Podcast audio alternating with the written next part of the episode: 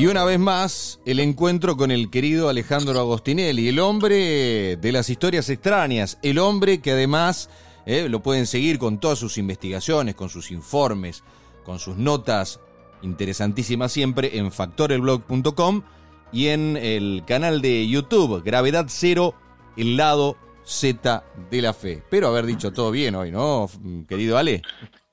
Perfecto, una ah, maravilla. Ah, yo te diría que hasta me merezco un aplauso, mira, porque que me sí, sí, Totalmente. sí, a esta altura, mire, me voy a aplaudir a mí mismo, así.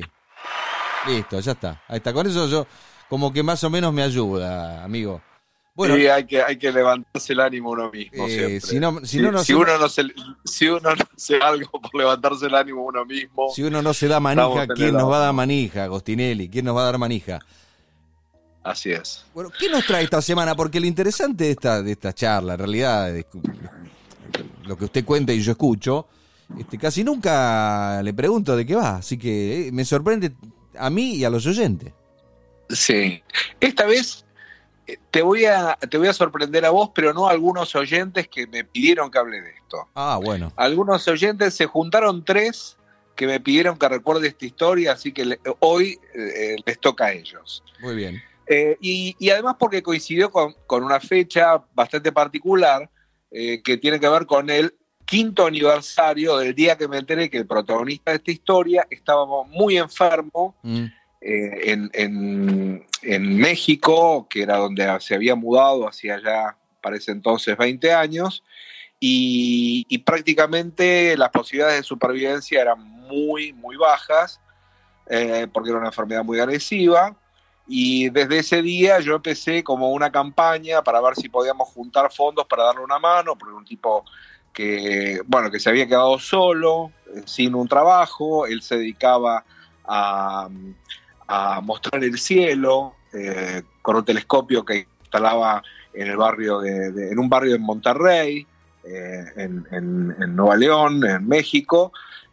por lo tanto, ese día el día que se enfermó fue el día que se quedó sin ingresos y básicamente él empezó a, vivir de la ayuda de los pocos amigos que, le siguieron el tranco durante esos años eh, allá. y mm. ya hacía 10 años que estaba viviendo en México. Estamos hablando de alguien conocido como el comandante Clomro. Oh, algo contó, sí, claro, pero no, no, no sabía que. Un encapuchado, claro así, bueno, empecé por el final, porque eh, el comandante Clomro, él, eh, digamos, se presentó así eh, públicamente en un programa de televisión que yo produje, mm. se llamaba aquel programa Frente a Frente. él mm, hacía varios años que me había confesado que en realidad era un extraterrestre. Mm a mí me causaba un poco de gracia, pero tampoco, pero le seguía la corriente, respetaba su código. Yo él lo había, lo había conocido en el año 91. El programa en donde él debuta como comandante de Clonro mm. es del año 97. Yo él lo conocía desde el año 1991, cuando había, eh, bueno, él se había acercado a la redacción de Página 12 para contarme su historia dentro de un grupo que era Alineamiento Universal Superior, un grupo más conocido en aquella época como Luz, liderado por una brasileña, Valentina Andrade. Él eh, eh, se había ido de ese grupo muy crítico de esa experiencia, pero lo que él contaba el día que nos encontramos en el barcito que está enfrente al diario, eh, él me contó que había recibido de Valentina Andrade una especie de electroshock energético, así lo definió, que había reemplazado su información biográfica por otra, ¿no? Mm. Quizá él especulaba una energía de origen extraterrestre. Eh, eh, al tiempo, o sea, él eh, cuando tuvo esta experiencia choqueante de, digamos, de, haber sentido que era reemplazado su cuerpo interno por otra entidad, eh, fue como consecuencia de un reto muy intenso que recibió de Andrade, que lo había acusado de ser un traidor, que lo había acusado de ser un negativo. Él era un tipo preguntón y que no era, no era fácil para él adaptarse a, la, situación de un grupo eh, en donde había que rendir culto a, esta mujer, ¿no? Él era bastante crítico y, bueno, es por esa razón no duró mucho, él había ingresado en, aquel grupo en el año 83, eh, dos o tres años después él se retira eh, y efectivamente se cumple la profecía de Valentina, se transforma en, una especie de traidor. Después me, aclaró que era que traidor es el que no traiciona sus principios, digamos, él mantuvo siempre esos mismos principios y cuando él se dio cuenta que fue eh, Valentina Andrade la que traicionó aquellos principios en los que él creía, él no tuvo problema de transformarse en un disidente, ¿no? Hombre de la Plata, ¿no? De, la Plata era él. Sí, esto fue en La Plata, sí, sí. El hombre, el hombre que, por ahí unió eh, desde, desde donde sea a pinchas y triperos, esto para los futboleros, digamos. Mm. Hay una nota muy linda en el Día de La Plata donde un amigo de él, eh, un, tipo adorable, Hipólito Sansone, recuerda aquella, aquella historia, la historia deportiva ¿no? de, de que, que como a mí el fútbol se me escapa un poco, nunca la había contado y la pudo contar él muy bien. Sí, después la, vamos, la vamos, vamos a subir todas las notas tuyas y además voy a subir esta del diario El Día de... Sí, es una linda nota. La de Sansone. La de Sansón es una linda nota, es una linda nota. Eh, bueno, resulta que mm, eh, me parece que me perdí, pero vamos a retomarlo donde lo dejé. Por mi culpa. vamos a, retomarlo donde lo dejé. Él confesó en aquel momento que era eh, un extraterrestre, digamos. Yo, a mí me costaba tomarlo en serio, sobre todo porque él también me había contado algunas otras cosas de su vida, mm. personajes que había interpretado, eh, me, trajo una vez un, cassette en donde él eh, había creado un personaje de un pastor. Eh, en fin, e, era raro, digamos, que alguien que interpretaba personajes tratara de convencerme a mí de que el extraterrestre en realidad no lo era. Bueno, él me aclaraba que el, único que era un personaje era el de su extraterrestre. Mm. Su vida era tan interesante, toda su vida, o sea, no solamente su su, su barretín este de considerarse extraterrestre, sino eh, el hecho de haber estado durante algunos años fundacionales en un, grupo tan extravagante como el, lineamiento universal superior, me llevó a mí a convertirlo, digamos, sí, convertirlo en un personaje de ficción prácticamente, eh, no tanto de ficción, sino de una ficción realista para un proyecto de una serie que yo tenía eh, por aquellos años, una serie de televisión, que, bueno, estaban eh, cada uno de los capítulos estaba eh, inspirado en un personaje extraño de la vida real, ¿no?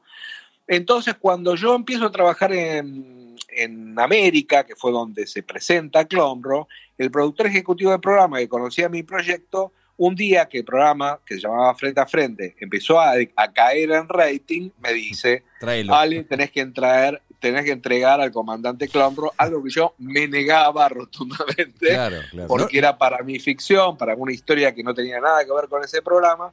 Pero bueno, me insistió tanto que finalmente, como además estaban por cumplir, eh, se estaba por cumplir un aniversario del 24 de junio de 1997, se cumplía el aniversario del primer plato volador, entonces eh, era como una ocasión para, para poder ver a, un extra, a alguien que decía ser extraterrestre interactuar con ufólogos, contactados, escépticos. Me pareció un, un, experimento divertido y bueno, hoy se puede disfrutar en YouTube porque ese material está está este, en, está todo subido, ¿no? O sea, esos programas se pueden ver. Sí, sí, sí, sí. De hecho, él siguió siendo un personaje eh, conocido aún estando en México porque era como una especie de número opuesto para recordar eventos eh, freaks de la televisión argentina, ¿no? Algo que a él no le gustaba para nada porque él, eh, él defendía muy, muy seriamente, ¿no? Su, su personaje, defendía seriamente lo que decía el personaje, que era bastante aburrido, ¿no? Él cuando se ponía a predicar acerca de su historia y de las cosas en las que creía en, tanto extraterrestre, no era, no era apasionante. Era, lo apasionante era su historia, ¿no? Porque en definitiva él era también medio doctrinario, él hablaba de unas interferencias extraterrestres que habían llevado a este planeta a un desorden inimaginable y, y, bueno, y que él tenía que luchar para que, junto con quienes quisieran seguirlo para eh, que el mundo deje de estar en manos de, los explotadores, tenía un discurso que parecía de izquierda. De hecho, el, hecho de que usara una, una capucha y que se hubiese ido a vivir a México simpatizando de alguna forma. Al, comandante, su comandante Marcos, ¿no? A su comandante Marcos. él no era un tipo de izquierda, ni mucho menos, ¿no? él era bastante, conservador. la estética sí. La estética sí. Él era un tipo bastante conservador, muy machista. Eh, en fin, eh, pero adorable. Yo lo quería mucho. Eh, yo creo que nos empezamos a llevar mejor cuando se, mudó. usted bravo, usted bravo, Nos hicimos buenos amigos. Nos hicimos muy buenos amigos. Y, la, verdad es que su historia que continuó en México también fue muy interesante porque él viaja allá enamorado de una tal Keila que recordaba haber vivido en las Pléyades, ¿no? Ah. Entonces ella, él fue como a buscar a su princesa Leia, ¿no? A, este, a México. Y bueno, y esa, esa historia no, no perduró, pero de todas maneras él ya eh, se había hecho un lugar, eh, en, sobre todo en la plaza, donde era una personalidad muy conocida. Él no se presentaba obviamente como comandante Clonro, él iba eh, a, esa plaza del barrio antiguo como eh, Claudio, Mar, eh, Claudio Mar Rodríguez, que tal era su verdadero nombre, ¿no? este, yo lo conocía, para mí era Cromro, digamos, ¿no? Sí, claro. Este, de hecho, cuando escribo su historia en Invasores, en el libro donde le dedico un capítulo, él me preguntó, muy curioso, si yo iba a develar su identidad. Y yo ni lo había pensado, digamos, porque a mí me parecía irrelevante su identidad. Claro, el personaje, el personaje era tan fuerte que no, tenía sentido. Totalmente. un día te vas a sacar la. Sí, yo me voy a sacar la capucha para, para que todo el mundo vea mi cara, así te ayudo a difundir el libro. y, muere, el personaje. claro, no, no lo hagas. Por mí no lo hagas. Si lo querés hacer, está todo bien. Pero, eh, eh, ¿qué vas a.? Nadie va a descubrir de atrás de esa máscara a alguien eh, sorprendente, digamos, no. se van a encontrar con un perfecto desconocido. Digamos que no tiene mucha importancia. Para mí, mm, vos valés en sentido de que sos una, digamos, como amigo, valés un montón, eh, pero el rostro para el público es el de tu máscara, ¿no? Así que eh, así siguió, participó en algunos programas, en, en México también.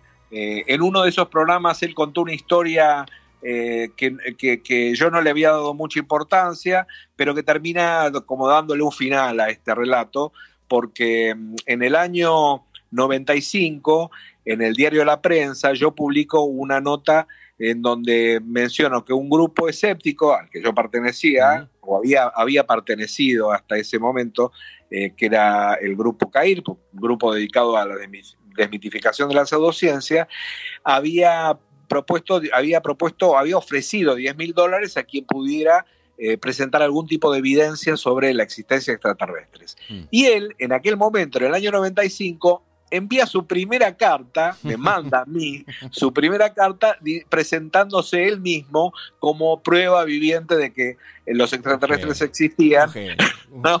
Entonces, eh, mira, Ale, vos estuviste todo el tiempo presente en mi historia, porque eh, yo decidí hacer público el personaje de Clomro porque además termina confesándome que todo había sido una creación deliberada, mm. eh, el día que yo te mandé esa carta y después vos mismo terminaste eh, llevándome a la televisión y haciéndome famoso. Así que, de alguna manera, la historia del comandante Clonro también es un poquito una parte de mi propia historia. Claro, ¿qué te parece? De ese, de ese programa donde este, comentabas la otra vez que su conductor después este, un poco se metió en ese mundo al que detestaba. ¿o sí. No, no, no, Alejandro Rial sí, se terminó en esa época, él veía al misticismo con cierta distancia y él terminó, sí, eh, involucrándose eh, eh, mucho en la cuestión. Es más, él, él, no le gustaba que, mm, eh, digamos, no tenía un buen recuerdo de la intervención de Clon en el programa, porque la gente lo paraba en la calle, no para preguntarle sobre alguna nota que había publicado en el porteño, del colaboraba, o alguna otra entrevista, sino que todos le preguntaban si era verdadero o falso el comandante Clonro. Y eso a él nunca le gustó. Pobre, pobre Ale. Y después desapareció de los medios, de todo, se las tomó y ahora está con otra historia, no sé. Sí, sí, sí, sí, absolutamente. Loquísimo, eso sí que es loco. También, también, también. Esa es, eh, bueno, esa podría ser alguna alguna otra historia extraña. Sí, ¿qué te parece? Algún día hay que hacer un capítulo especial. Y Alejandro, y lo de Clomro, bueno, después este, los programas de archivo, ¿no? Mucho. Sí, sí, claro que sí. Sí, sí. Eh, los, programas de. Eh, creo que la mayoría de los programas en donde aparece Clomro en televisión están en las notas de Factor el Blog. Creo que casi todos esos eh, videos, si se pone Clomro en el buscador de Factor el Blog, eh, están linkeados, ¿no? Así que bueno, quien se quiera eh, empachar con Clomro, ahí tiene una, forma fácil de, hacerlo. Pero una realmente una, una historia que no terminó bien, que fue, terminó de una manera muy triste, yo quedé muy enojado porque él no quiso saber nada de volver a la Argentina, eh, habría llegado a hablar con la embajadora para que lo repatriaran, pero él quiso quedarse allá y morir allá y una, una verdadera pena, una verdadera pena eh, que, no haya querido volver a, la Argentina. Bueno, él desde entonces, desde ese, desde aquel día en el que yo me enteré que estaba tan enfermo, vivió cinco meses más, O sea que eh, eh, la verdad que no, no la pasó bien, pobrecito. No, no, lo que estaba viendo es que hasta julio había una cuenta, por lo menos en Twitter, del comandante Clomro.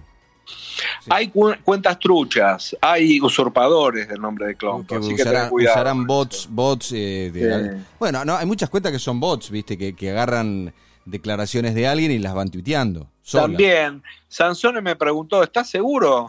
Me dice cuando estaba escribiendo aquella nota, ¿estás seguro que murió? Porque mira que tiene una cuenta en Twitter. no, Pico tiene un, tiene, estás, no, hay ninguna duda que falleció. Claro, no hay ninguna duda. Este, no hay nada más fácil que, inventarse un nombre en Twitter, digamos. No, no, no, no, no te preocupes que él, este, él falleció. Así que, este, sí, la verdad que una historia eh, con final triste, pero tuvo una vida muy interesante y yo creo que, cumplió en buena medida los objetivos que se propuso, así que tampoco es que fue una vida en vano, digamos, fue una vida que enriqueció a mucha otra gente que, que lo, que lo pudo disfrutar. Eh, y bueno, aunque alguno de sus proyectos haya sido un poco delirante, eh, también hay que reconocer que le puso mucha garra, mucho entusiasmo, mucha simpatía mucho coraje y además era un tipo que sabía eh, dejar de creer en aquello que sabía que no estaba bien creer. Él tenía una lista, tenía una lista de, las cosas en las que cree, de las, cosas en las que sigo creyendo y de las cosas que había dejado de creer. Hermoso. Ah, un personaje extraordinario. Bueno, de que pueden ampliar eh, tanto en Factor el Blog, por supuesto. Sí, sí, sí, sí, sí, ahí buscas, eh, eh pones Clombro en el buscador de, de Factor Blog y ahí aparecen todas las notas. Bien. Y, dedico unas cuantas. Y eh, bueno, obviamente eh, su canal de YouTube también dígamelo, cuéntemelo. No, bueno, el canal de Gravedad Cero, al lado Z de la Fe, que se puede ingresar también en YouTube, tipeando al lado Z de la Fe, todavía no hay un un programa eh, dedicado al comandante, que ya lo vamos a hacer. Pero hay un montón de cosas para ver. Alguien, pero hay un montón de otros temas que también van a interesar. Y hoy vamos a estrenar un capítulo dedicado nada menos que a los reptilianos. Oh. Al, fenómeno de los reptilianos. Eh, que está bastante presente en tiempos de pandemia. Así que yo creo que, que está bueno, quedó bastante bueno espero que también lo, puedan ver. Quiero, hablar, de, quiero hablar más adelante de ese tema, por favor, te lo pido. Por supuesto, lo dejamos para la próxima si querés. Ale, un, gustazo como siempre. Un placer, un abrazo grande. Ha pasado, ha pasado Alejandro Gostinelli, el hombre de historias extrañas, una vez más.